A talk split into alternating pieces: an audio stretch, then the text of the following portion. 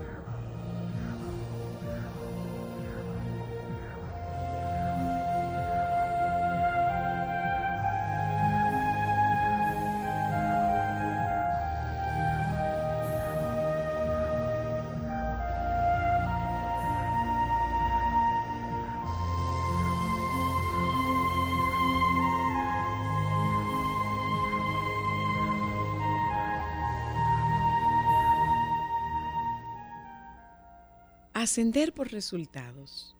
Juan trabajaba en una empresa hacía dos años. Era muy serio, dedicado y cumplidor de sus obligaciones. Llegaba puntual y estaba orgulloso de que no había recibido nunca una amonestación. Cierto día, buscó al gerente para hacerle un reclamo. Señor, trabajo en la empresa hace dos años con bastante esmero y estoy a gusto con mi puesto pero siento que he sido dejado de lado. Mire, Fernando ingresó a un puesto igual al mío hace solo seis meses y ya ha sido promovido a supervisor. Ajá, contestó el gerente. Y mostrando cierta preocupación le dijo, mientras resolvemos esto, quisiera pedirte que me ayudes con un problema. Quiero dar fruta para la sobremesa del almuerzo de hoy. Por favor, averigua si en la tienda de enfrente tienen frutas frescas. Juan se esmeró en cumplir con el encargo y a los cinco minutos estaba de vuelta. Bien, ¿qué averiguaste? Señor, tienen naranjas para la venta. ¿Y cuánto cuestan? Ah, no pregunté. Bien, ¿viste si tenían suficientes naranjas para todo el personal? Tampoco pregunté eso. ¿Hay alguna fruta que pueda sustituir la naranja? No lo sé, señor, pero creo que, bueno, siéntate un momento. El gerente cogió el teléfono e hizo llamar a Fernando. Cuando se presentó, le dio las mismas instrucciones que a Juan y en 10 minutos estaba de vuelta. El gerente le preguntó, bien Fernando, ¿qué noticias me traes? Señor, tienen naranjas, las suficientes para atender a todo el personal y si prefiere tienen bananos, papayas, melones y mangos. La naranja está a 150 pesos el kilo, el banano a 220 pesos la mano, el mango a 90 pesos el kilo, la papaya y el melón a 280 pesos el kilo. Me dicen que si la compra es por cantidades nos darán un descuento de 10%. Dejé separadas las naranjas, pero si usted escoge otra fruta, debo regresar para confirmar el pedido. Muchas gracias, Fernando. Espera un momento. Entonces se dirigió a Juan, que aún seguía allí. Juan, ¿qué me decías? Nada, señor. Es todo. Con su permiso. Hoy en día reclamamos empoderamiento, es decir, que los jefes otorguen a sus subalternos la posibilidad de tomar decisiones y responsabilizarse por ellas pero ¿están los empleados asumiendo esta función de manera proactiva y automotivada? El potencial está en las personas. Son ellas quienes deben desarrollarlo y hacerlo conocer de los demás a través de hechos concretos.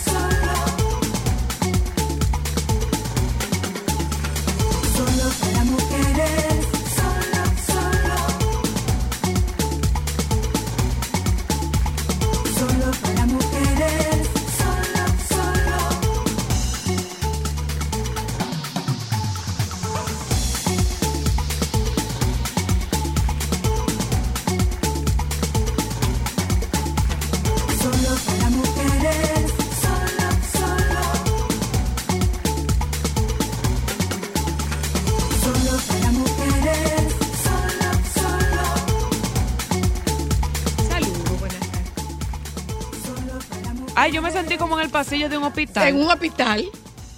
Dime, Dewar, que tú estabas oyendo una cosa altísimo. Yo me sentí en el pasillo de un hospital. No. No, truco. No, son las dos y... Señores, pero... Señores, pero... Oye, saludos, buenas tardes. El respeto aquí se perdió. Eso no, aquí no hay respeto por parte. Está contando con respeto. Un empleado de limpieza, a favor, pasar al pasillo. Sí, era, era como una cosa de esas. Un que empleado sonaba. de limpieza, a favor, a pasar Mira, al pasillo eh, 1. Joan, quiero aprovechar para agradecerte la sugerencia de que llamáramos a Amelia o a Te anotaste un virado, de- bebé, ahí. Sí, sí, Joan, produciendo, Joan, produciendo, Joan. Pues, nosotros no podemos retirar, Joan, ¿qué tú dices? Eh, tampoco así. Di que cálmate, Cristal. Mm. Bueno, les damos saludos, oyentas. Buenas tardes, bienvenidas. Aquí estamos. eh, aquí estamos para compartir con ustedes un día de calor, a pesar de que no está tan alta la temperatura, pero parece que la humedad sí está alta. Parece que hay mucha humedad. Eh, una eh, algo, que, algo que quiero compartir con ustedes en la tarde de hoy es que, eh, señores, ustedes sintieron el aguacerazo de esta madrugada. Uy, pero un Yo aguacerazo. estaba muerta entonces, porque yo ni oí lluvia. Yo ni lluvia oí, seca. Pero yo lo oía en la ventana. O sea, no lluvia con, con, con- o sea, con fuerza que se oía en la ventana. Que se oía en la ventana, sí, llovió, llovió, llovió. Bueno, a partir de digo, a partir de su de su participación con nosotras hace un par de semanas, pues nos volvimos a poner en contacto con Isra Moreno para que toquemos el tema de fragancias, pH y, y el verano. Eh, usted haga sus preguntas. Ya sabe usted, vamos a hablar de perfumes y vamos a hablar del cuidado de las plantas en el verano y qué relación guarda el lugar donde están sembradas, el macetero, todo eso, con qué frecuencia se riegan. Vamos a hablar mucho de plantas con, y de su cuidado con Kelin en la tarde de hoy y hablaremos de la violencia obstétrica. ¿Qué es violencia obstétrica? Nosotros habíamos tocado ese tema ya en una oportunidad con la doctora Fonder, pero vamos a volver sobre el mismo tema nuevamente. Eh, a propósito de que nosotros seguimos anotándonos un- una posición que no es la posición más agradable de todas. Seguimos siendo número uno en Latinoamérica en necesarias. ¿eh? Yep. Vamos, vamos a hablar de eso con la doctora eh, Lilian Fonder. Yep. Miren, a mí me dio, eh, creo que fue esta mañana, no sé si fue esta mañana o fue no sé si fue esta madrugada o si fue anoche que lo vi. Debe haber sido en la madrugada. Cristal, yo no sé si tú lo viste. ¿El qué? Hay una nota de CNN de lo que usa una maestra para prevenir ataques. Una barra que bloquea la puerta.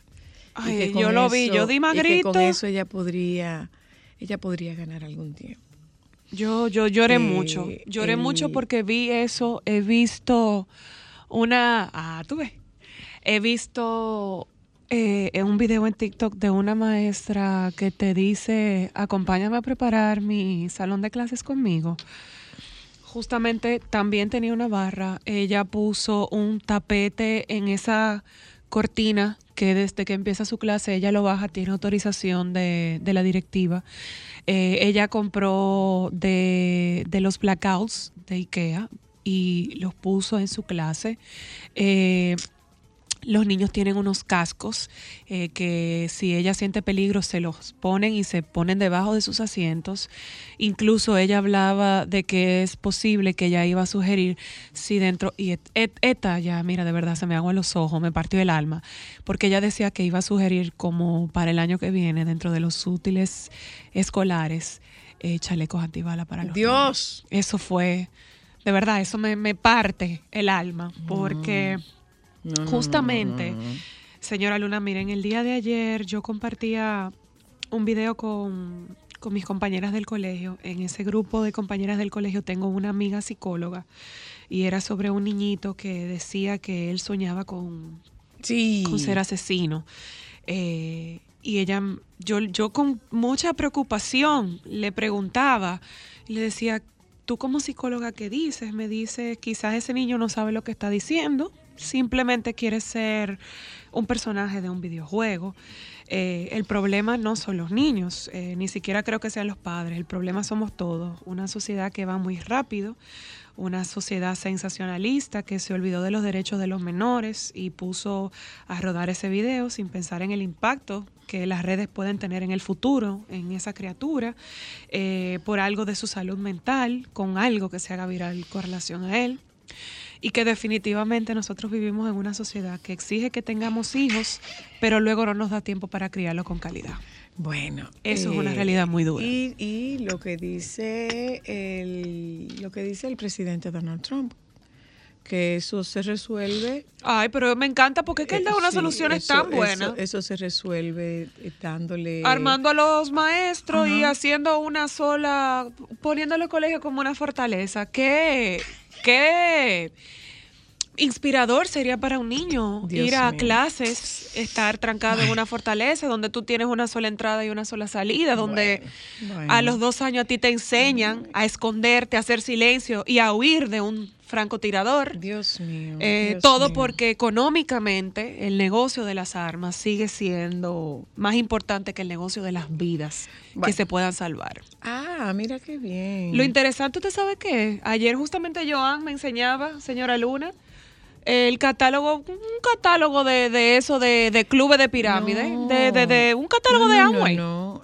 no. de armas. Con relación, no, con relación a esto, eh, estaba viendo yo un, programa especial de aquí ahora, que es un programa de Univisión, y presentaban como eh, Joan, Alejandro, eh, eh, para que ustedes tengan claro, se pueden imprimir en 3D los, lo- las pistolas. Y se compran las partes, se compran por piezas, se arman y no se rastrean. Ellos le llaman pistolas fantasmas, no se rastrean. Qué detalle, ¿eh? Vi también una, una, ¿cómo se llama eso? Un, un- un anuncio de que las pistolas se alquilan. O sea, usted puede alquilar una pistola y devolverla. Entonces, todo esto usted lo ve y dice, bueno, eh, eso está muy distante de nosotros, eso está muy lejos de nosotros. Está lejos, ¿no? Trae esa impresora 3D para Ojalá, acá. ojalá, ojalá y estuviera lejos, pero la verdad es que son noticias que hacen que uno se preocupe mucho. Y yo lo he dicho, perdóname, eso, Cristal, yo lo he dicho, yo lo he dicho siempre. Cuando yo estoy en un lugar y llega un camión transportador de valores a cargar, yo me voy. me voy. Bueno, Me voy, me voy. Hay una noticia. Eh, antes de usted dar esa noticia, iba a decir que justamente para que ustedes vean el contraste de los países, esta discusión todavía de la segunda enmienda en Estados Unidos no va a pasar, ahí no va a pasar nada, pero en base a la situación que se acaba de dar con este nuevo tiroteo, Canadá está proponiendo prohibir terminantemente el uso y venta de armas en su territorio que no sea exclusivamente para uso militar.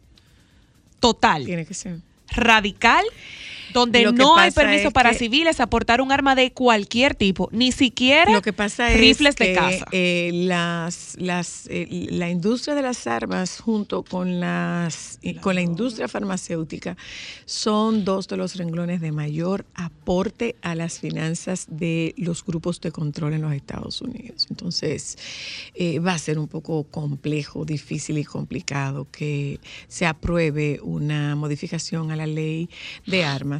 De hecho, hubo una reunión del, del Club de Rifles que se produjo la misma semana de, del, La del tiroteo, la convención de de, Texas. de- se produjo en la misma semana. ¿Y cuál fue una de las respuestas que dio, creo que el senador de Texas, cuál fue la respuesta que dio? Que cuando se produjo el- el-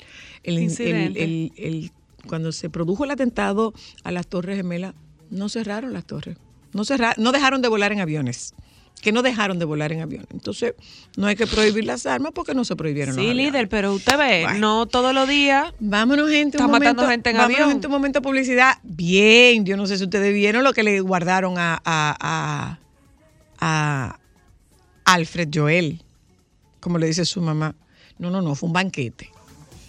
Fue un banquete que le Ay, guardaron. un fue un banquete chivo, que le guardaron. moro de guandule. empanada, plátano maduro frito, aguacate, ensalada verde y que duerma después de eso. Claro. Debe ser. Seguramente. No, no, no. Acompañado de humor y soñando en un jarrito duerma después de eso. 555. Gente, el contenido que tenemos hoy hablamos a él. Ay, 27 ¿cómo dice? millones. Mira, le va a dar para los chicles. Le va a dar para los vámonos un chicles. momento, vámonos un momento a publicidad. eh. Ya volvemos. Esto es solo para mujeres. Bienvenidas. Bienvenidos. Señores, este programa va a cumplir 21 años. Ay, mi amor. Edad legal ¿Y para para beber en dónde Estados vamos a ir, mi hijo? ¿Para dónde vamos a ir? Bueno, aquí está todo seguro. Podemos ir para cualquier lado. De, de- lo que hay que tener paciencia. Nada es más paciencia, paciencia. lo que hay que tener. Vamos publicidad, ya volvemos.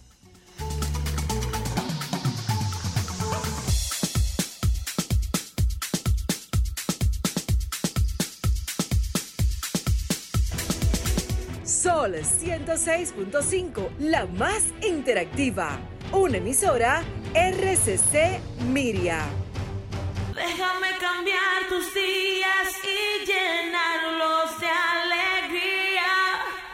Solo para mujeres. ¿Dónde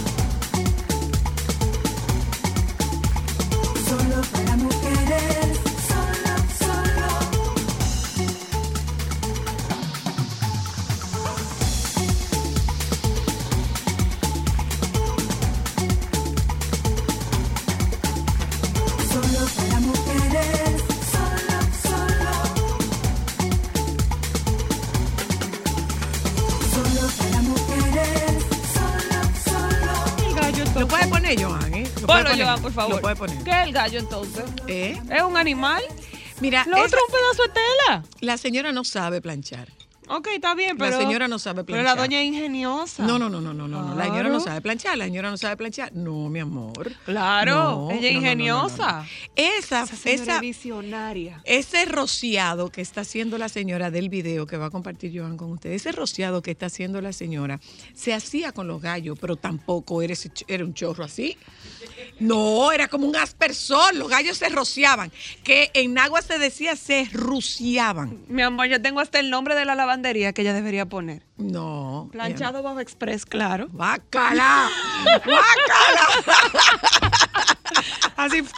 Ya. ¡Oh, y todo mi listo. Dios! No, no, ¡Oh, no, mi no. Dios! Yo todavía no. Eh, Está cargándose. Pero eso, la gente puede coger ideas, señora Luna, porque si se te daña el atomizadorcito que trae la, a- plancha. no, no, se rociaba con la mano. Bueno, pero ella tiene las dos manos ocupadas. Así se hacía así con la mano, claro, no con la boca, no, no, no, no, no. La doña que se dedica a otra cosa. La doña que se de- observa, observa, Mira, observa, mira, atiende, mira. atiende. Tú ves, planchado Baba Express. Pero claro adivina que qué, sí. Adivina Mira. qué, esa Uh. plancha profesional, Por eso, esa plancha profesional, esta señora se gana la vida planchando. ya tú sabes. O será la ropa del marido y se le, y se le cupió. Puede ser la ropa del esposo y se le porque cupió. yo creo que era que ella tenía sed y se le olvidó. Ella estaba echó- tomando la ropa del marido y se le escupió, punto. Porque fíjate, tú estás viendo la plancha, esa plancha profesional. Esa plancha profesional. Habla de, habla de planchado, que de eso yo sé. De mata no tanto, pero de planchado yo sé. Si no, pregúntale a Ámbar. Sí, Saludos, no, Ámbar. De planchado yo sé. Gracias por arruinarle la, la- ¿cómo la ropita a la doña. Mira, Bien, gracias a Dios. ¿cómo lo vamos a hacer con las plantas esta temperatura? Y a ti también te vamos a preguntar si incide cuando estamos rodeados de construcciones, si incide eh, el polvo del Sahara, el polvo de las construcciones, el calor de los aires, de los, eh, de los, conde- ¿cómo que? Los condensadores, ¿no? ¿Cómo que se llaman? los compresores de los aires, se impactan. Las plantas que están, digamos que domesticadas, Sí. por decirlo de alguna forma, las plantas ornamentales, las Ornamentales, de ornamentales. interior, Exacto. Vamos, vamos a hablar como de todo eso, Kelly. Ok, entonces, buenas tardes. Bienvenida, querida, Gracias. bienvenida. Este, con respecto al polvo de la construcción, sí le puede afectar a sus hojas, su follaje, porque el polvo, obviamente, eh, eh, no, no le deja, no le permite avanzar en su, en su crecimiento, o sea, le afecta. Hay que mantenerse limpiándolas y todo eso. Eh, el, lo del polvo del Sahara, yo leí hace un tiempo de una persona más experta en, el- en esa área, que ese polvo trae consigo unos minerales Sí. que le favorecen a la, al medio A ella, a las nosotras no, manito. No, a nosotros no, obviamente, sino a las plantas, porque las plantas requieren de, de cierto tipo de minerales que se pueden conseguir eh, a través de. Eh, bueno, eh, con el tiempo de la temporada del calor ahora, sabemos que debemos aumentar el riego de, de las plantas porque eh, el agua se evapora más rápido porque la temperatura está muy alta, demasiado alta. Eh, también podemos eh, um, agregar a- a- ayuda, obviamente hay que tomar en cuenta el, el abono para las plantas, porque a medida que eh, hacemos más riego, ellas pierden más nutrientes. Ok. Entonces debemos de irlo reponiendo y esta es la temporada donde debemos aprovechar para eso. Una cosa, ese, ese abono se le pone en un momento determinado o tú lo diluyes en el agua y se lo aportas eh, cada Hay- vez que la hay riegas. varios ¿Cómo es? tipos, hay varios tipos de abono. Señores, oigan, a mí, a mí hablando de mata, vienen de la alta gracia. Como Señores, una doña, mi amor. Hay que estar vivo para ver cosas. No, no, Eso- tengo eso- una que ella dio por perdida, que ella solita dijeron, no, no, no, ningún perdida. Y, han- y no se han puesto espectaculares. Déjame decirle a Marcia que me mande una foto. Mira, para que tú hay veas. varios tipos de abonos que vienen, por ejemplo, granulados, hay otro- otros que vienen líquidos, otros que vienen como sustrato, que uno se lo puede agregar directamente al macetero. Eh, eh, mm, los granulados que son de, de degradación más lenta, que, que se va, va recibiendo los nutrientes a medida que vamos haciendo el riego de la planta. Ok. Eh, pero Eso es como un poco de depósito. Sí, y, hay- va, hay y va soltando. Exactamente, porque vienen gran, granitos y me- a medida que uno le va echando el agua, entonces él va, va soltando sus nutrientes. Es de, de composición más lenta. Ok. Entonces hay otro que es líquido, que se utiliza más para cuando las plantas están más de emergencia, que necesitan recibir más rápido esos nutrientes. Arranca para mi casa. Sí, tenemos que ir para allá. Eh, y hay otros que son como el humus de lombriz, que ese viene líquido también y también viene así en, en forma de compost. O ¿Con sea, qué frecuencia se, se deben Eh, abonar? Sí, eh, cada 15, 21 días, dependiendo de la condición de la planta. Mm. O sea que eso no, tú solo, no se lo vas a echar todos los días. No todos los días, no, porque hay que tener cuidado también con los abonos, porque pueden afectar también eh, la planta. Si reciben demasiado, entonces también pueden afectarle, ¿entiendes? Y con el clima también es importante tomar en cuenta qué tipo de abono utilizar, porque eh, también puede afectar con el calor. Mira, nosotros tenemos en casa, señores, que Lynn me puso unas trinitarias y de repente las trinitarias comenzaron a florecer y estaban espectaculares, pero se le metió una plaguita. Sí. Eh, cerca de mi casa, de, de esa ventana donde están las, eh, pasan, pasan unas palomas. ¿Podría tener algo que ver con eso? Puede ser porque las, las plagas son- se transportan, o sea, hasta en el aire pasan. De repente tú tienes, yo tengo una clienta que ella tiene dentro de su oficina unas plantas de potos y ahí dentro sin explicación alguna, hemos tenido que removerla por dos ocasiones. Parece que en alrededor hay algo que está trayendo por el aire la, la plaga. O sea, puede, puede que pase. Eh, o es que es una temporada de es una temporada de, de floración. Las las trinitarias tienen una temporada de floración o florecen todo el año. Si tú te das cuenta, florecen todo el año. Aquí por el tema de que ellas son amantes del sol. Y aquí tenemos eh, favorable eh, temperatura para ellas, realmente. Se mantienen siempre con flores. Son de mucho cuidado porque la de mi casa había una que ella se deshidrata de que la miren tú. Tú la mires y ella se deshidrata. No le echen tanta agua que ella tiene que adaptarse. No, pues ya no se adaptó. De la trinitaria estamos hablando. Sí, claro. Sí, claro. Lo que pasa es que a veces cuando no tenemos el, el macetero adecuado, quizás. Ah, para- ok, vamos a ver qué es lo que pasa con las plantas y el macetero. Exacto. Por ejemplo, si dependiendo de la raíz de la planta, si por ejemplo en el macetero solamente hay veces que tú sacas una planta y nada más tiene raíz, ya se ha, se ha retirado la mayoría de sustrato, la tierra, lo que sea que tenga, y ya entonces ya no tiene de dónde seguir eh, Nutriéndose. absorbiendo nutrientes. Exactamente. Puede, esa es una de, la, de, los de los principales. ¿Tiene algo que ver el material del, del, del macetero? Que sea plástico o que sea de barro. No, tiene nada que ver. no. Pero para las trinitarias sí, yo tengo entendido que el, le ayuda un poco más que sea eh, su terreno más ácido, más árido. Ok. Y a veces quizá le puede ayudar un poquito más que sea de, de, vamos a decir, este material que se utiliza, cemento, perrilla, qué sé yo, y puede mantenerse mejor ahí. Hablemos de las que están de moda. que- ¿Cómo es que se llama? ¿Cuál es? La que, la que está creciendo. Ficus. Pero eso no está de moda. Esa planta está de moda. Siempre, sí. Es que el eh, ficus es una. Lo que pasa es que Es que- Pinterest ha subido fotos de ella, pero esa en nuestro país es una planta muy conocida y muy popular. Sí, se- en los últimos Porque la gente la alterna ha- con la uva de playa. La gente cree y confunde Sí, el ficus confunde, con una mata de playa. almendra. De almendra, sí, Porque la hoja es muy similar, pero no es una, ma- o sea, no es una planta de moda en nuestro país. Y es una planta de fácil cuidado en la casa. Ok. dentro de Ella la se autorregula, ella, tú te puedes olvidar de Una ella. cosa, eh, otra cosa, Kelly. Oyentas, si ustedes tienen preguntas de, de plantas, este es, este es el momento. Kelly es una súper experta en, en materia de plantas. Apasionada de la de verdad, no, de verdad, de verdad, de verdad. Eh, una otra otra pregunta, eh, Kelly. Eh, la poda. Eh, bueno, la poda de la planta ella misma habla.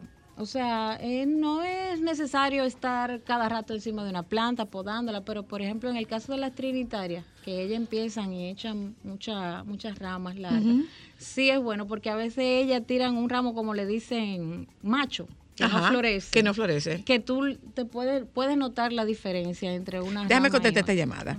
Aló, buenas. Hello. Adelante. Sí, mi amor, yo quisiera saber que me expliquen cuál es el mantenimiento para las flores plásticas, que son las únicas que se me dan. No, no, no, señor, no te lo acepto. Te hablo yo, a la que se le morían los cactus plásticos. Todavía se te sigue No, amiga, amiga, no pierda la esperanza. No pierda la esperanza. En el caso de la suculenta, no sí sigue muriéndose. No, señor. Tengo en mi Ah, claro que ventana sí. suculentas que están floreciendo. No, señor. No. tiene. Pero te tomaste, Amiga, no a ti. Bueno No, señora, no, señora, esas son mías. Esas de esa ventana son mías. porque Amiga, no pierda la esperanza. A Te mí, voy a creer, mi amor. Te voy a creer. Te voy a- Amiga. Voy a, hacer el esfuerzo y te voy a creer. amiga, Las mujeres lindas no tienen flores plásticas. Amiga, Ubíquese una planta natural. amiga mía, escúchame, préstame, préstame atención. A mí se me morían los, los cactus plásticos. A mí.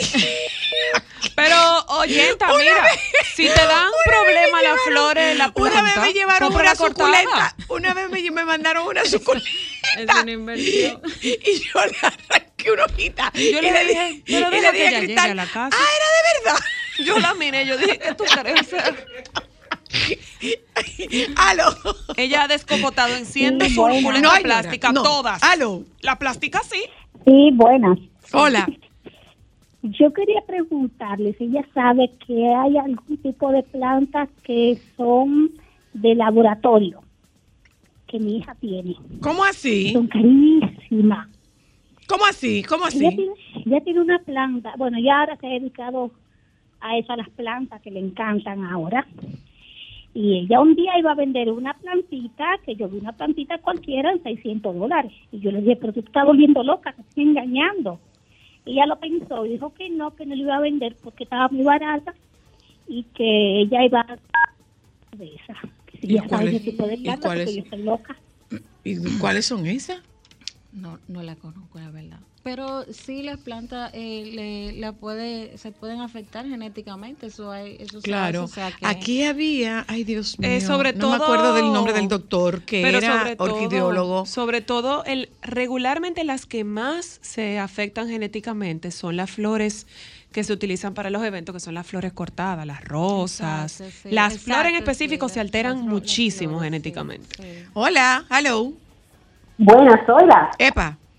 Muchas gracias. Yo quiero preguntarle a la joven el, el cuidado de las vincas, porque yo tenía un, un balcón lleno de vincas y ya decidieron morirse de un día para otro. que decidieron morirse. Ellos dijeron, hoy es un buen día para dejar de darlo todo, muere. Ya.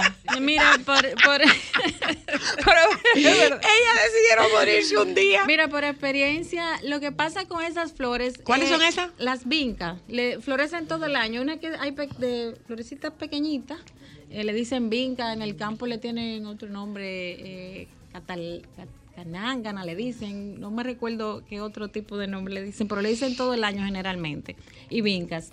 Eh, generalmente cuando nosotros compramos estas plantas en los viveros, vienen en un sustrato eh, que si ella lo puede percibir no tiene no tiene mucho peso. Eh, generalmente cuando uno la lleva a la casa es bueno trasplantarla en un en una en un envase un poquito más grande, agregarle eh, una buena tierra con un compost y mezclarlo, o sea, y prepararle un buen suelo para que ellas puedan seguir prosperando, porque generalmente en ese en esa mm, en esa sustrato que trae no nos duran. Hay que estarla regando dos veces al día Mira porque son de sol directo. Déjame contestar un par de llamadas más. Y mientras tanto, querida, aquella mata que tú me dijiste a mí que saliera de ella. Ay, Aguántate. lazo de amor, no era esa la que yo No, no, no, estaba seca. Mírala cómo llama. Tú ves, esa matica. Ella está más grande. Ella es una sobreviviente. Mía. La real. Mía, Mira, mía. porque en ese Ella está más grande de ahí. Ella está más grande de ahí. Tú ves que ya, amiga, no pierdas la esperanza que se te puede dar. Aló. Qué bella. Hola, buenas tardes. Hola. Pues mi hija eh, le han regalado unas orquídeas y la pobre está más raquítica. Y yo le digo a ella que se busque tutoría. Porque se las regalaron tan lindas y ya se están poniendo muy feas. Yo entiendo que raquítica. tienen un trato especial. Ay, Dios, pero tú tuviste la orquídea. No, pero yo- eh, este- estos conceptos que de, de la planta que se están presentando aquí. Por eso, ¿Qué se le hace a la orquídea raquítica? Oh, ¿tú sabes lo que tú haces? Mira, tú vas a la ¿Tú floristería. sabes, tú sabes de orquídea? No, pero eso de flores. Usted va a la floristería y no se sale de dos plantas. Ruscus y monstera. Eso le dura 6, 8, 10 meses en agua. Usted le cambia el agua interdiario y no tiene dolor de cabeza. Ya. Mira, las orquídeas generalmente cuando, por ejemplo, le hacen regalos a uno, que es como generalmente uno las recibe, porque es muy difícil salirla como a comprar así. Eh, lo primero es que hay que ver en el lugar donde ella las coloca, hay que revisar si vino, vino dañada, porque a veces la venden así, hasta podrida, las hojas, o sea, las raíces. Eh, verificar el espacio, las plantas necesitan luz. Las orquídeas cuando son regalos que vienen en composiciones así, canasta, musgo y, y- y Oaxaca y todas esas cosas, es bueno retirarle todo eso para que la raíz pueda respirar y dejarle espacio O sea, no la luco. Bueno, eh, eso, póngale en un No, sitio hombre, y no, mi amor. Para eso estás manténgala- tú. Cuando le caigan las flores, te llamo y te digo, Kelly, se fueron a pique, vuelve. Bueno, pa- para eso estamos también. No, ¿Dónde es que te contactamos, Kelly? ¿Dónde que te? De ahí yo como.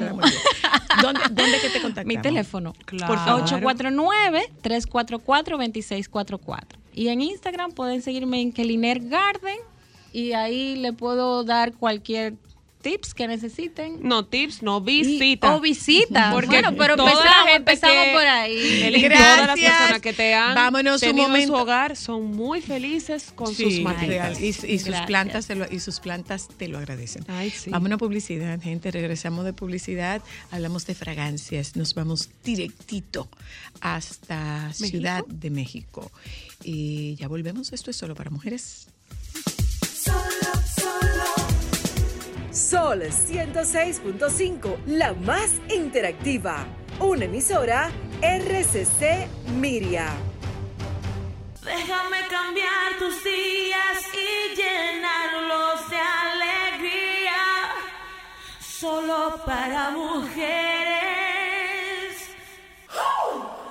¿Dónde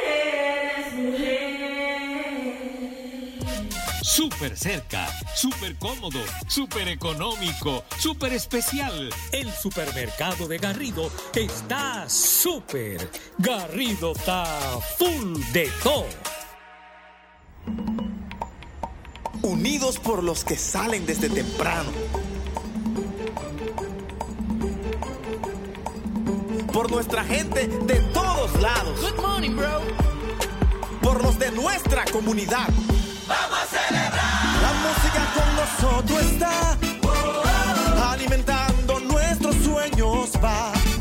Vamos a celebrar. Que unidos por la familia todos vamos a cantar.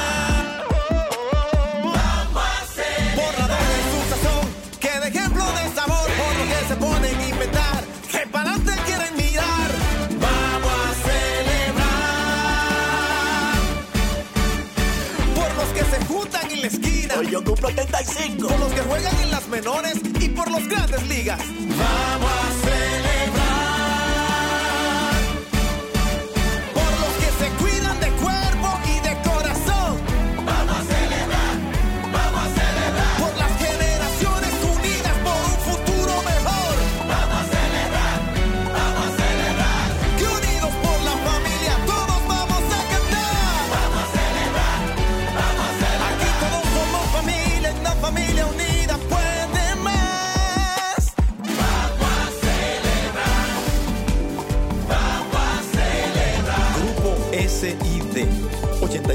años unidos por tu familia. Cuando me suspendieron, mamá tenía COVID. Yo no sabía lo que iba a hacer. ¿Y qué hiciste? Oh, mamá se mejoró. Doña Quiqueya es una tranca. Recuperé mi empleo y pude seguir con mi vida normal. Recuperamos todos los empleos pre-COVID. A mí me llamaron esta mañana. Estamos cambiando. Presidencia de la República Dominicana. Usa en tu zona B lo que debe ser. Elige tu jabón íntimo Nosotras. Herbal elimina el 99% de las bacterias. Sensitive para pieles sensibles. Frescura extrema, máxima sensación de frescura. Agua de rosas para una piel hidratada y suave. Y vinagre de manzana que mantiene el equilibrio natural. Para nosotras, nosotras. Déjame cambiar tus días y Solo para mujeres.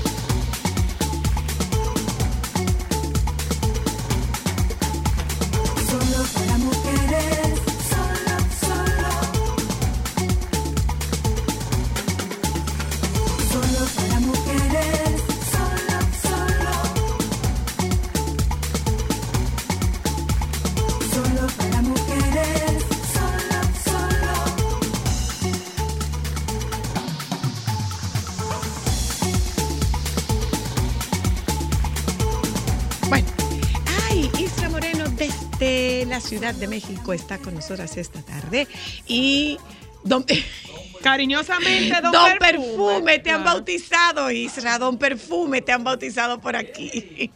Bienvenido nuevamente, Isra.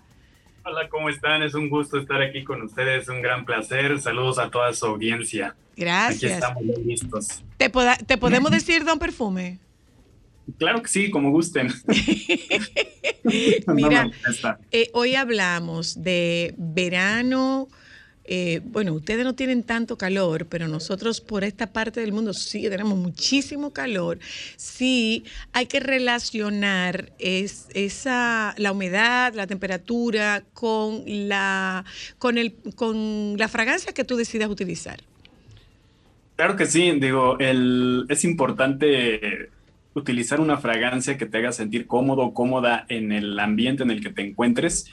Yo siempre les he dicho que, pues como, digamos, consultor o, o asesor en cuanto a fragancias, es muy importante también la comodidad propia. Yo puedo recomendar una fragancia para cierta temporada, pero igual y para ti no es tan cómoda. Todo depende mucho de tus gustos también.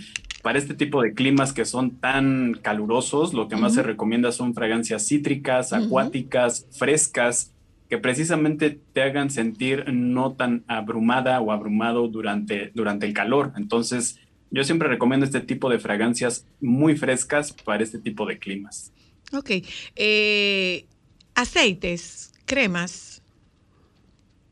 Eh, bueno, aquí hay un punto importante. Si vas a utilizar fragancia, es importante que la crema o el aceite que utilices sea de preferencia sin aroma o lo más neutro posible para que no exista una invasión del aroma de un producto con el otro.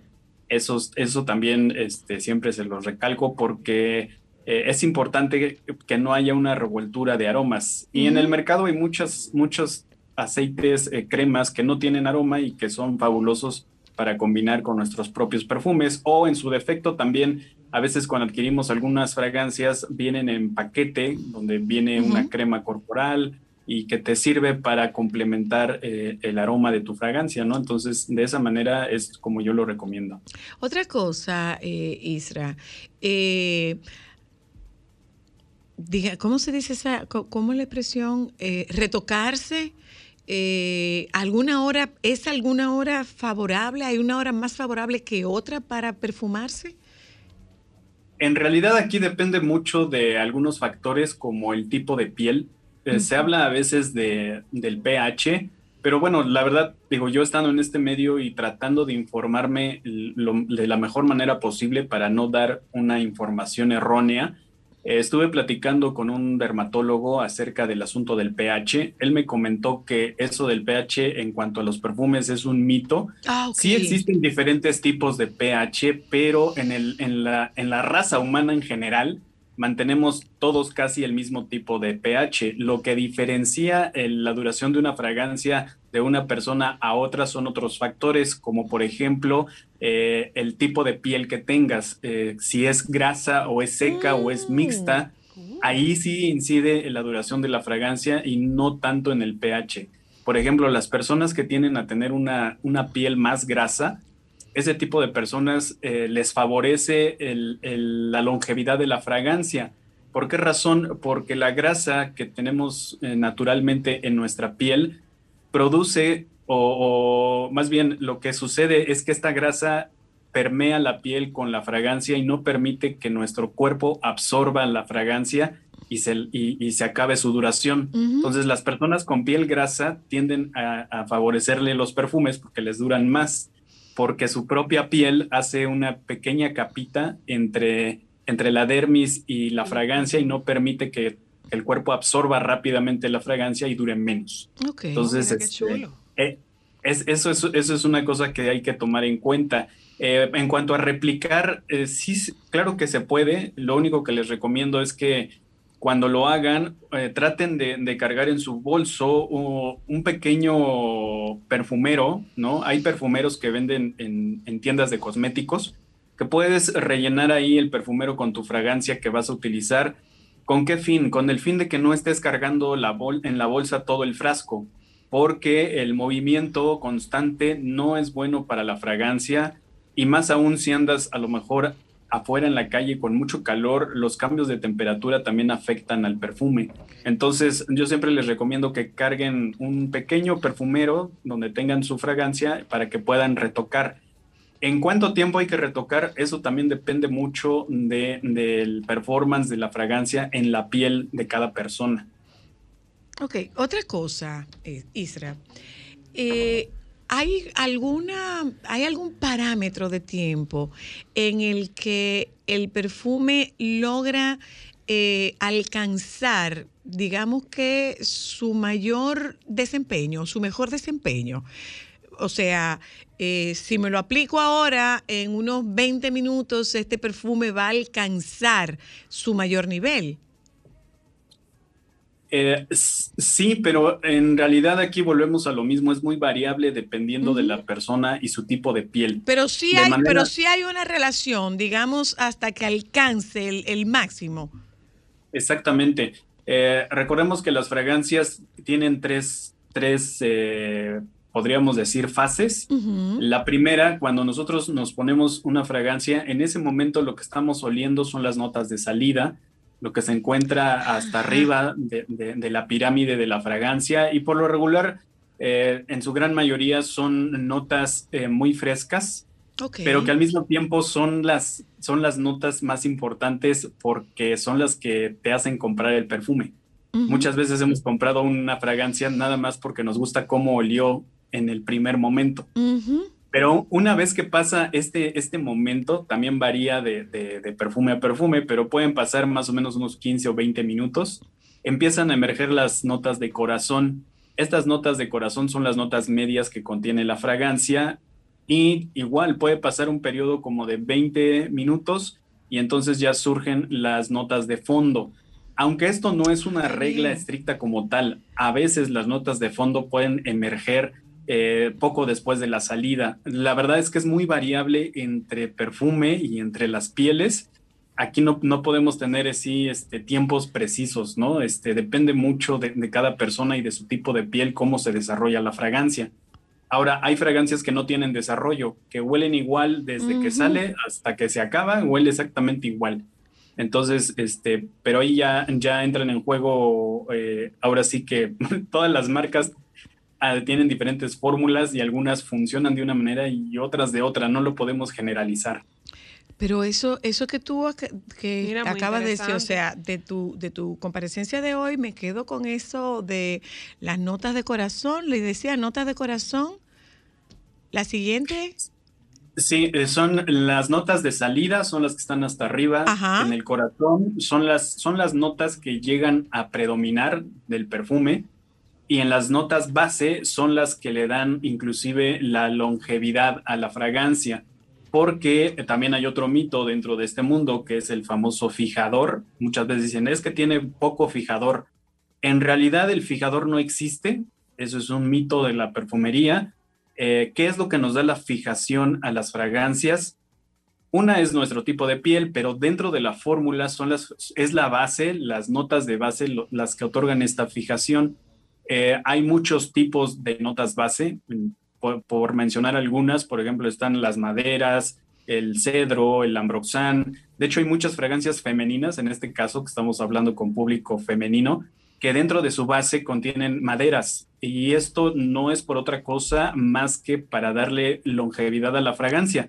Pero en el corazón tenemos flores, tenemos frutas, tenemos otro tipo de, de aspectos que ya nos brindan toda esa femineidad. Pero sí hay que darle una base fuerte de maderas principalmente para que darle un poquito más de duración a la fragancia. Pregunta curiosa. ¿Desaparecieron los perfumes en pasta? En pasta, fíjate que yo no los conozco, nunca, nunca los conocí. No, no, no, no.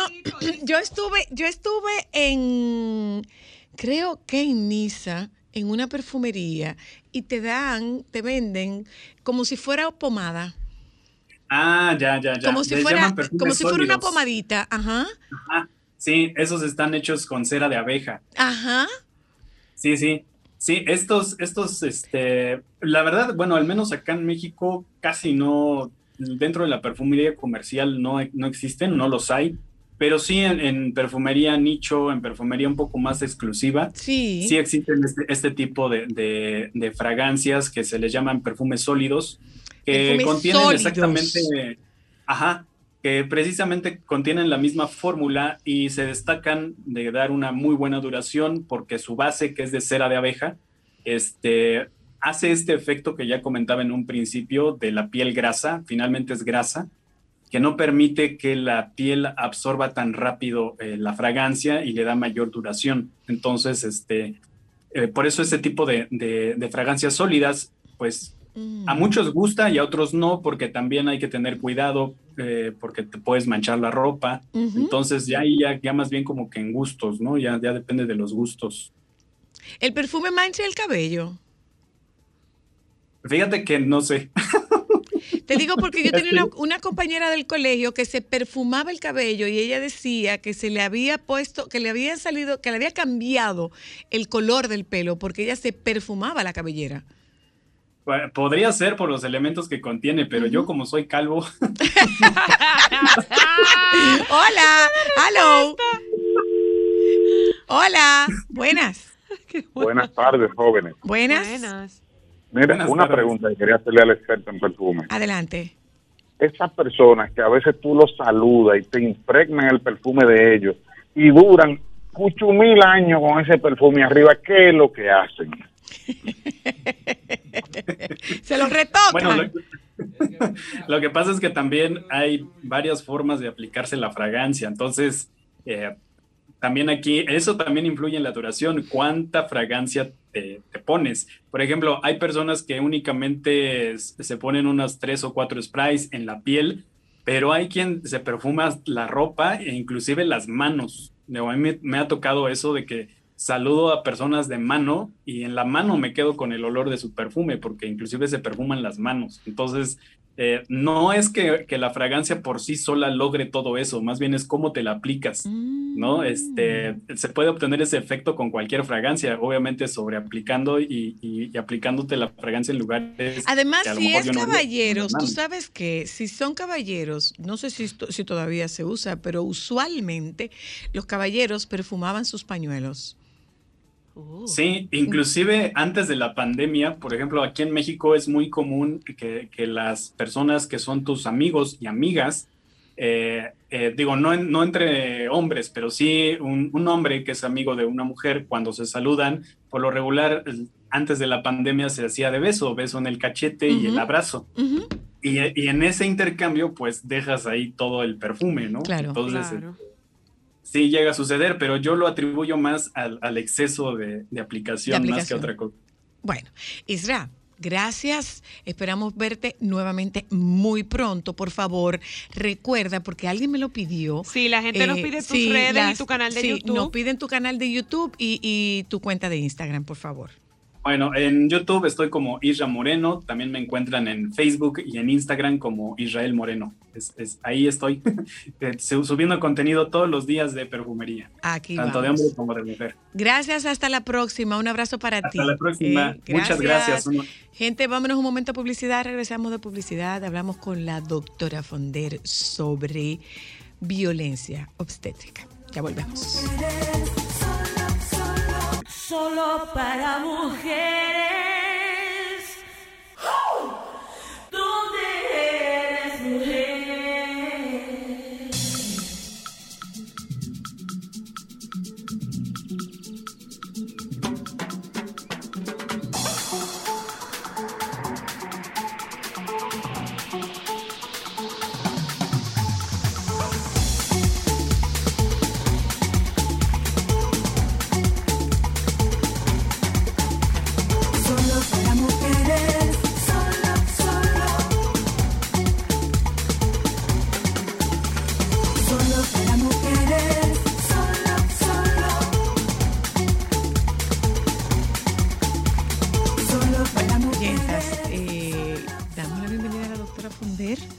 ¿Cómo tú estás, doctora? Ay, yo estoy contenta de estar con ustedes. Yo estoy bien, gracias a Dios. Qué bueno. Estoy muy bien. Mira, Doc, vamos a hablar de violencia obstétrica, por favor. La, mucha gente supone como que violencia obstétrica se produce única y exclusivamente en, la, en el quirófano. ¿Y no? Eh, Primero vamos a, a definir qué es la Categorizarlo. Hablamos de violencia obstétrica cuando el personal de salud se apropia del cuerpo de las mujeres y se apropia también de los procesos reproductivos biológicos de las mujeres. Estamos hablando del parto, estamos hablando de la cesárea, estamos hablando de un legrado, que son procesos reproductivos en el cuerpo de las mujeres. Hay un nuevo término que quiero utilizarlo porque mi intención con el paso del tiempo es a ver si llegamos a un consenso. Y el la palabra que están utilizando ahora es cuidados obstétricos respetuosos. Ok. Ah, pero mira, muy interesante. Lo que pasa es que yo Bueno. soy de la teoría de que las cosas hay que llamarlas por su nombre. Pero En este momento creo Estamos, que estamos tenemos... un poco, estamos un poco fuñidos tratando de buscar tanto, legua- tanto lenguaje políticamente correcto. ¿eh? Ah, entonces, el término ahora es, es, eh, atención, ahora me fue, atención, Cuidados obstétricos respetuosos. respetuosos. Entonces, ¿qué implica eso? Primero, que la mujer tenga conocimiento de todo lo que pasa en su cuerpo. Imaginemos que es un legrado, un- o sea, un aborto, que en nuestro país, por ley, para tú poder interrumpir un embarazo, tiene que ser un aborto espontáneo, que esté el aborto en curso, o sea, que la, no ¿El tenga legrado se vitalidad. hace solo por un aborto? Bueno, lo que pasa es que estamos hablando, cuando hablamos de cuidados obstétricos respetuosos. Ah, tiene que ver con nacimiento. Tiene que ver con el con- nacimiento. claro, claro. Claro, porque nosotros no queremos hablar de palabra, pero definitivamente el control está cuando hay reproducción. Cuando estamos hablando de la reproducción, porque en el imaginario está que exclusivamente estamos para la reproducción. Si bien es cierto que el embarazo se da en el cuerpo de las mujeres, pero se da con la ayuda de un espermatozoide. Sin Claro. espermatozoide no hay posible. Posibilidades. nada, Entonces, claro. si somos bendecidas, sí, pero 50%. El Claro, hombre también. Claro. Entonces, el- el encarcinamiento es con el cuerpo. Y el cuerpo de la mujer en etapa reproductiva. Y quiero hablar primero del legrado, porque es que hay mucha discriminación cuando una mujer llega a nivel público o privado con un aborto en curso. Enseguida le queda otro mensaje al personal de salud. Y estamos hablando de Se lo personal. provocó. Ahí estamos hablando del portero, de la cami- eh, del camillero, de la enfermera, de anestesia, de ayudante de cirugía. O sea, estamos hablando del personal de salud. Y a partir de ahí, así es el trato. Tan así, Lilian. Y cuan- eh, eh, eso en el, en el caso de abortos incompletos. A nivel público y privado, la ponen, bueno, pues ya se lo provocó, algo se tomó. Entonces, el trato no es el trato de una persona que está perdiendo su embarazo y que se siente mal. Es muy Si no es una culpable O sea, que está esta aquí. violencia empieza desde la propia llegada. Claro, porque tú te haces especialista, cuando tú ves muchas personas, pues tú sabes más o menos por dónde van Por dónde van los tiros. los claro. tiros. Entonces, el portero es la persona que sabe más, porque es que va visto más gente pasando. Claro. Y ahí empieza el trato discriminatorio. En el caso del parto o cesárea pasa lo mismo. Tú llegas con tu trabajo de parto, eso ya no se ve igual a nivel privado. Y en siendo estudiante, residente, interno, enfermo, todo el que quiera, te introduce los dedos. Wow. Entonces, eso hay que regularlo. Porque esa persona, aunque eso no. es irrespetuoso, eso es incómodo. Por eso o sea, hablamos de cuidados obstétricos respetuosos. Porque y es que así tú lo no, eres, tú no eres un, un saco de carne, o sea, tu dignidad como mujer pas- vulnerable en ese momento no te la estás respetando. Claro, entonces es muy importante que la mujer conozca sus derechos. Tú tienes tu médico, tu médico te va a evaluar o tu médica te va a evaluar, pero no todo el mundo. Es verdad que tienen que entrenarse, pero no se puede exponer el cuerpo de la mujer primero. Te ponen en la posición ginecológica. Si hay sábana, te cubren con sábana. Si no hay sábana, no te cubren con nada. Entonces hay que respetar la intimidad del cuerpo de una mujer. O sea, un tubito de ensayo tú eres en ese momento. Yo estoy encantada porque en el Ministerio de Salud hay una normativa para esto. Entonces lo importante es que esta normativa se aplique Se en el servicio de salud. Pero estamos hablando de todos los hospitales o solo de, de- de hospitales de enseñanza. De todos. De todos los hospitales. Los de enseñanza por lo menos tienen una supervisión. Encima de eso, el uso de medicamentos. O sea, hay medicamentos que no son necesarios, pero yo tengo que apurarte el trabajo de parto porque yo me quiero ir y quiero vaciar la sala. Esto se ve más a nivel público que privado, pero a nivel privado también. Pero es que si la mujer conoce sus derechos, es que lo va a exigir. Claro. O sea, se utilizan medicamentos que no están indicados para acelerar el trabajo de parto. Wow. Y eso es muy importante. También, y eso también se ve más a nivel Eso es- privado, pero a es nivel público ¿Eso es responsabilidad de quién, Lilian? es responsabilidad. Eso es una, es una responsabilidad que, que, que va vertical. Claro que sí, porque el- pero es que el Ministerio de Salud tiene su normativa. Ahora, esa normativa la debe cumplir el servicio. ¿Y el jefe de servicio es? Eh, el director del, Servicio Nacional de Salud es el doctor Mario Lama, pero es el de todo el No, servicio. yo me refiero ya en, en, en- en un hospital. ¿Quién dirige el servicio? El director del hospital El es el director del responsable de su casa. Y todo lo que pasa ahí es su responsabilidad porque para eso es el director. Entonces también... Pero te- en una guardia, ¿quién es el responsable de la guardia? El jefe de guardia. Hay, El un jefe de doctor, hay un doctor o una doctora que se queda, que es la jefa de guardia. Ok. Yo tengo una noticia de esa que va paralela, pero va junta. Eh, también es muy importante el acompañamiento. O sea, en los hospitales no puede entrar nadie con la mujer. A nivel de clínica sí puede entrar una persona o dos, claro, hay que mantener la asepsia y antisepsia, pero no todas las clínicas permiten que entre un acompañante al trabajo de parto. No, no. Entonces, es un momento donde se da un cambio muy fuerte en el cuerpo de la mujer. Muchas veces hay más miedo que dolor. Porque el dolor te genera miedo, tú no sabes lo que está pasando. Claro, claro. Y la sola presencia de un ser humano que te genere seguridad, tu madre, tu compañero, oye, eso te ayuda muchísimo. Y eso en los hospitales está prohibido. Imagínate tú cuando son adolescentes, una niña de 12, 13 años, tampoco puede entrar. Y si tú logras que entre, porque tú hablaste con el director y hizo un caso especial contigo. Claro. Entonces imagínate tú lo que es el cuerpo de una niña tan pequeña o de cualquier mujer, independientemente de la edad, porque en el tema del embarazo y al momento de dar a luz, pues eh, estamos vulnerables. Estamos vulnerables. Totalmente. Y la ayuda, el acompañamiento de un ser querido te genera mucha seguridad. Sí, es así. Y eso es cuidado obstétrico y respetuoso.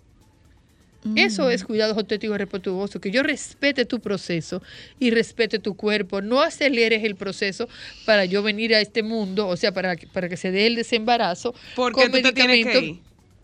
Y sobre todo, que no necesariamente tú con 3 centímetros tienes que estar acostada.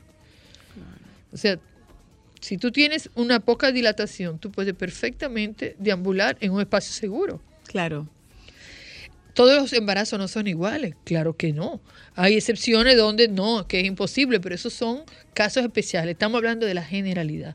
Si es una paciente hipertensa, que tiene la presión muy alta, estamos hablando de otras condiciones. Y también está el abuso de cesárea, que nosotros somos el país que tiene más cesárea. Y eso tiene mucha tela que cortar, eso tiene muchísimas aristas, pero también la mujer debe tener el derecho a decidir lo que ella quiere. En una sociedad donde la mujer no tiene derechos, o por lo menos no los conoces, te han metido tanto en el cráneo que te va a doler, que te va a doler, Una que te va a cosa, doler. Lilian.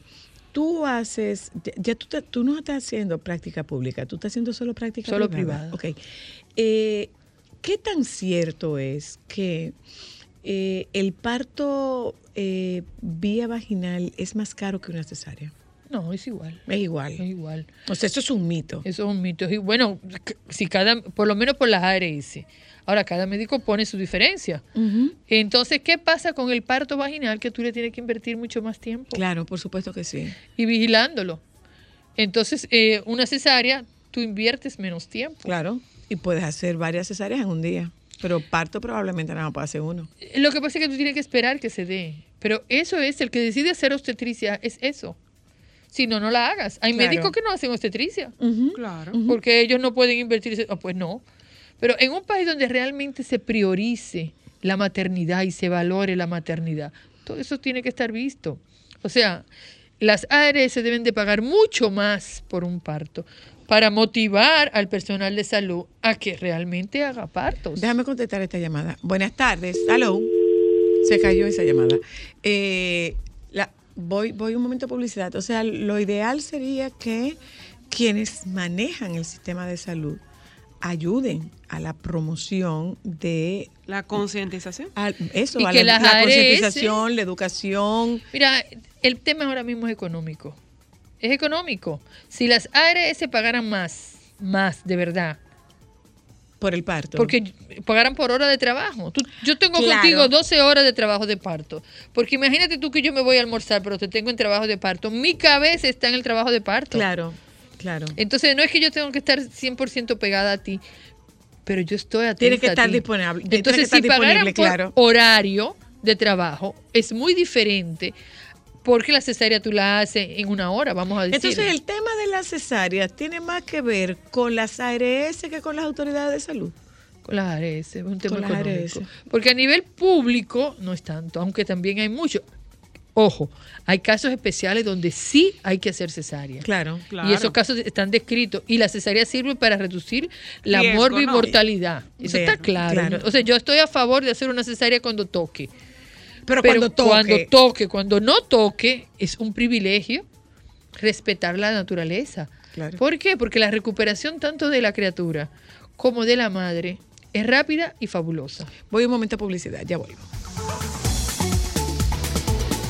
Sol 106.5, la más interactiva. Una emisora RCC Miria. Solo para mujeres.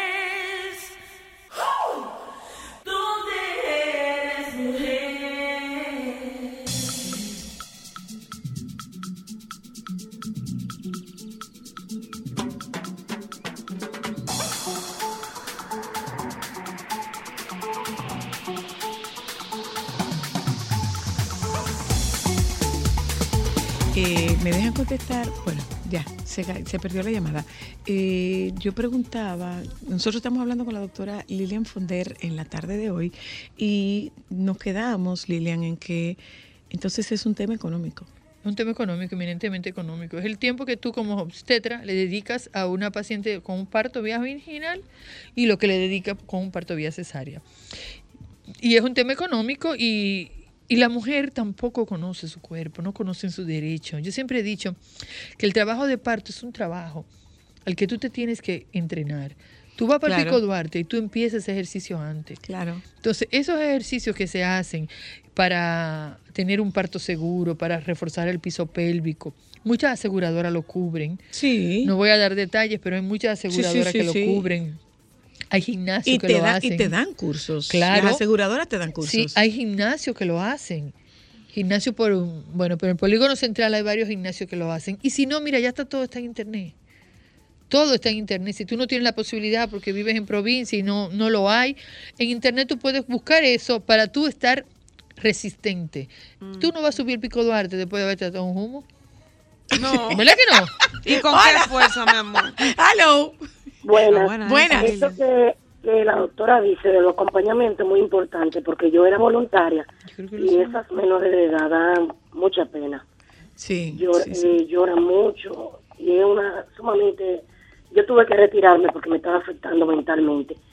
Y hay que orientarlos pa- a las familiares porque cuando la van a recibirla después que tienen el niño, lo que le dicen es, ya tú no eres muchacho, tú tienes muchacho a una niña de 14 años. Sí. Sin Eh, contar, sin contar lo que Yo- puede decir, sin contar lo que le puede decir una enfermera. Ah, que tú no lo pensaste cuando lo estaba haciendo. Una niña de 14 llorando, llorando. Eso hay que buscar más orientación. Yo tuve que retirarme porque me estaba afectando bastante. Porque Claro. yo tengo tres niñas y la mayor tiene 15 y me afectó mucho. Claro, claro. Ay, yo Gracias. estoy mala. Hola. Que tú hello. no lo pensaste cuando Sí, lo estabas sí, sí, haciendo. sí, sí. Pues es una Hello. Hola, de hola. Buenas. Doctora, ¿Sí? eh, creo que al- algunos médicos, que yo pensaba que eran también muy serios, están influenciando a las pacientes y más a las jóvenes para que ellas acepten la cesárea. Porque vi en una casa de una amiga mía que ya iba por la segunda cesárea y yo le dije a ella, ¿qué te dice el doctor? Ah, él me dijo que si yo voy a aguantar ese dolor del parto. Imagínese usted. Muchas gracias. Gracias. Eso es por falta de información. Eso es por falta de información. Porque si ella estuviese capacitada, si sabe lo que es el trabajo de parto, porque es que tú tienes miedo porque tú no desconoces. Por eso yo no digo parto sin dolor, porque no es verdad que no va a doler. Es parto sin temor, porque tú sabes lo que está pasando. Te dicen, mira, tú tienes 5 centímetros todavía, tú sabes en tu cabeza, no, todavía me faltan. No, ya definitivamente ya encajó, ya rompí fuente. Todo eso tú tienes que saberlo.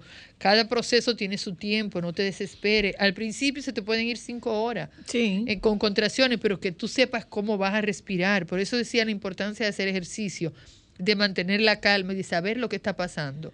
Otro de los temas de violencia más grande para mí es el tema de que no le dan el bebé a la madre después que nace No. porque el pediatra tiene que chequearlo. Nosotros necesitamos ver nuestra cría, necesitamos ver nuestro bebé, porque es que el alma sale a través de cesárea o vía vaginal, pero se te va el alma con el bebé. O sea, tú tienes que verlo, tú tienes que tocarlo y pegar el pecho inmediatamente nazca. Es muchas veces más importante, a menos que venga con complicaciones, que todas las evaluaciones que le dan y aprovechan ese momento para pegarle la fórmula. Porque yo no sabía, usted me corregirá, doctora, que las enfermeras comisionan de las fórmulas o no. Yo no tengo evidencia de eso, pero eso dicen. Se Eso rumora. dicen. No, no, Algunas, yo no tengo ninguna sí. evidencia, pero Se rumora. pero se sí le ponen la fórmula sin el consentimiento de la madre y eso sí es violencia. Eso no es cuidado obstétrico respetuoso. No, eso no es Porque cuidado es que tú no me estás consultando a mí, que yo quiero que tú hagas Y entonces, no, que el bebé no puede quedarse contigo sola, pero si yo estoy parida y puedo, si tengo una cesárea, pues normalmente hay un acompañante. Ah, que si no es el papá, eh, no. Pues si es una amiga, si es una tía, o sea, no, te ponen muchas limitaciones y eso a nivel privado. A nivel público, olvídate. Eh, bueno, hay aquí, Olvídate que- aquí hay clínicas que para dejarte el bebé tú tienes que pagar una cuota extra. Eso, eso es. Ay, Gracias, papá Dios. gracias doctora Fonder. me quedé. Ah. gracias, doctora Gracias Fonder. por siempre. Eh, a ustedes también que nos acompañaron en la tarde de hoy. Y nos juntamos mañana. Quédense con los compañeros del sol de la tarde. ¿Y ¿Viene el doctor Nieves? Sí, ya sí, yo vi al doctor Nieves. sí Está por ahí pasillando. Eh, nos juntamos mañana. No, ¿El qué? no ¿Qué es lo que tú vas a resolver? Oh. Pero que, que- pero que no te... No tengo la menor, no tengo la menor idea. Pero ¿de dónde que él viene con este flow? ¿Viste? Nos juntamos mañana. Quédese con los compañeros del Sol de la Tarde, por favor. Buenas tardes. Sol 106.5, la más interactiva. Una emisora RCC Miria.